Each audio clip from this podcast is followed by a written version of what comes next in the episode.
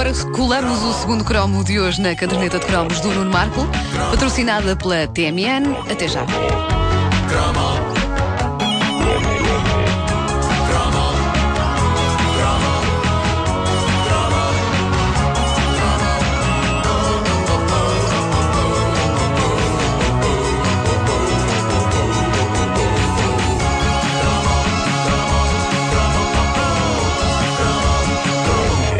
Hoje em dia de festa cantam as nossas almas para o menino coiso.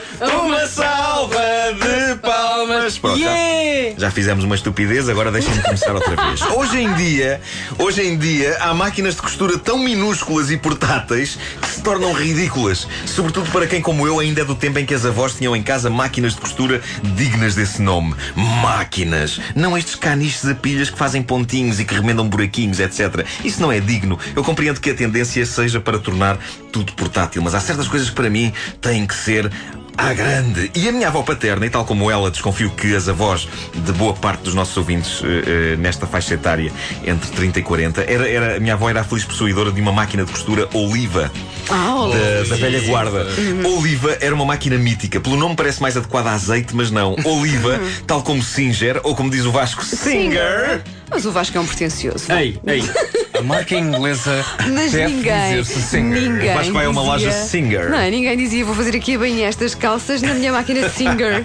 Olha que Também quando compra um frigorífico é um balcone. Balknecht. Tem Balknecht e Blaupunkt. Ah, mas Oliva, ah, tal como a Singer, ou Singer, era uma máquina que era uma marca que oferecia garantias a quem lhe deitasse as mãos e também os pés, porque o fascínio destas máquinas antigas é que envolviam o corpo todo. A máquina era linda e imponente, consistia numa mesa da qual fazia parte a máquina em si, com a agulha e que agulha, meu Deus. E depois tinha um enorme pedal cá em baixo. É verdade. E a pessoa que usava a máquina sentava-se e com as mãos ia movendo o tecido ou a peça de roupa na qual estava a trabalhar, com cuidado para a mão não ser trespassada pela agulha, não é? Enquanto ia dando com os pés no pedal cá em baixo. E aqui para nós, fazendo sensivelmente o mesmo nível de ruído do que uma obra.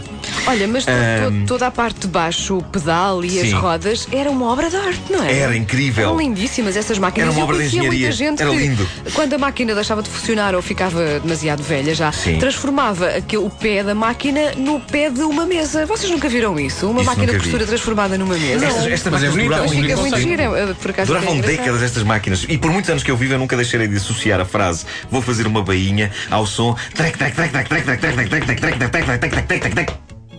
isto prova como os tempos eram outros e o mundo movia-se a uma velocidade tão mais lenta que uma pessoa tinha menos pressa e mais paciência para tudo. Porque a trabalheira, que era montar todo aquele estaminé, pô-lo a trabalhar e acima de tudo o ato de dar ao pedal, era incrível. Uma pessoa perdia calorias a cozer roupa. Aliás, um objeto com futuro podia ser, e reparem bem se esta não é uma ideia vencedora que eu tenho aqui, uma fusão entre máquina de costura e bicicleta de ginástica. Isso é uma ideia vencedora que tens aí. Porque uma coisa que me frustra nas bicicletas de ginástica é que, é que estamos ali a pedalar que nem uns doidos e não vamos a lado nenhum. Podia estar a, a fazer uma, uma bainha, Com esta minha calças, ideia, sim, não é? uma pessoa ia ao ginásio, não é? Ias ao ginásio, Claro. sentavas na bicicleta, pedalavas e no fim, pelo menos, não ias a lado nenhum na mesma, mas saías dali com um cascola ou um napro. Claro, claro. uma coisa do é género. uma grande ideia. Não é? sim. Perdi 500 calorias e fiz três bainhas. É verdade. Trec, trec, trec, trec, trec, trec, trec, trec, trec, trec. duas fronhas. Eu era fã da máquina de costura da minha avó. Era um monumento que conseguia ser antigo e simultaneamente moderno. A parte moderna estava na maneira quase mágica como a máquina depois se escondia dentro da mesa e a mesa ficava insuspeita, com uma toalha em cima passava perfeitamente por uma normalíssima mesa.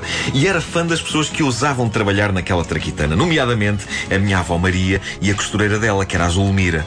Eu admirava a segurança e a classe com que elas se sentavam aos comandos da máquina de costura, porque aquilo para mim era tão grande e complexo como comandar a nave Enterprise. E de repente eu olhava para a minha avó como se ela fosse o Capitão Kirk. Quando Deus quer, aquela oliva ainda era capaz de a teletransportar para onde ela quisesse ir.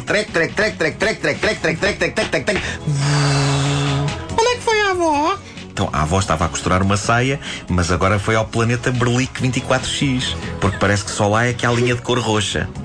Ela foi comprar um carrinho. Ela já volta. E a minha avó. E lá parecia trec, trec, trec, trec, trec, trec, trec, trec, trec.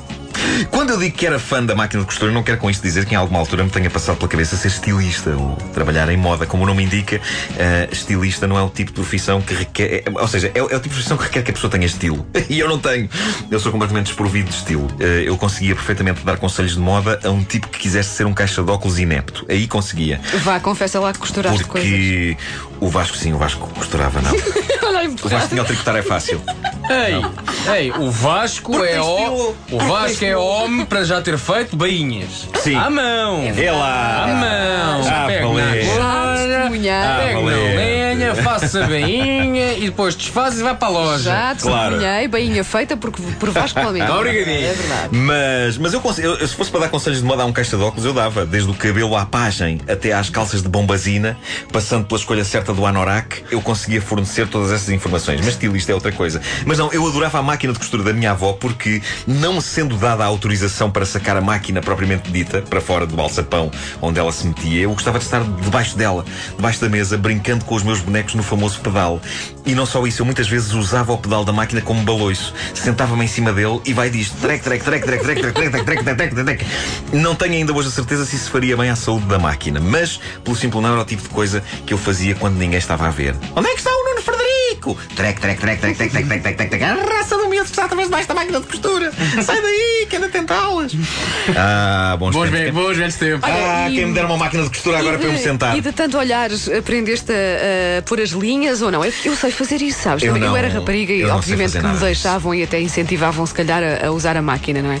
E uma coisa fascinante é pôr a, a linha em cima e depois aquela que se põe por baixo. Isso para e mim- depois tens que cruzar uma com a outra. Isso para mim era física nuclear. Eu acho nem que ainda sei fazer daquilo. isso. Tragam-me uma máquina de costura! Vamos a isto, Wanda. Tenho aqui uma bainha para fazer. Bora! Eu faço à mão. As pessoas que acham isso julgam que é o, que é o meu peixe eclair. Mas não, isto é, emba- é, é a malinha da minha maquineta. Não, é o fecho, é claro. Mentira. Ele tira sempre as calças para fazer a caderneta. Não é. Ai, Nuno Marcos, seu porco! Eu gosto de fazer a caderneta refrescado.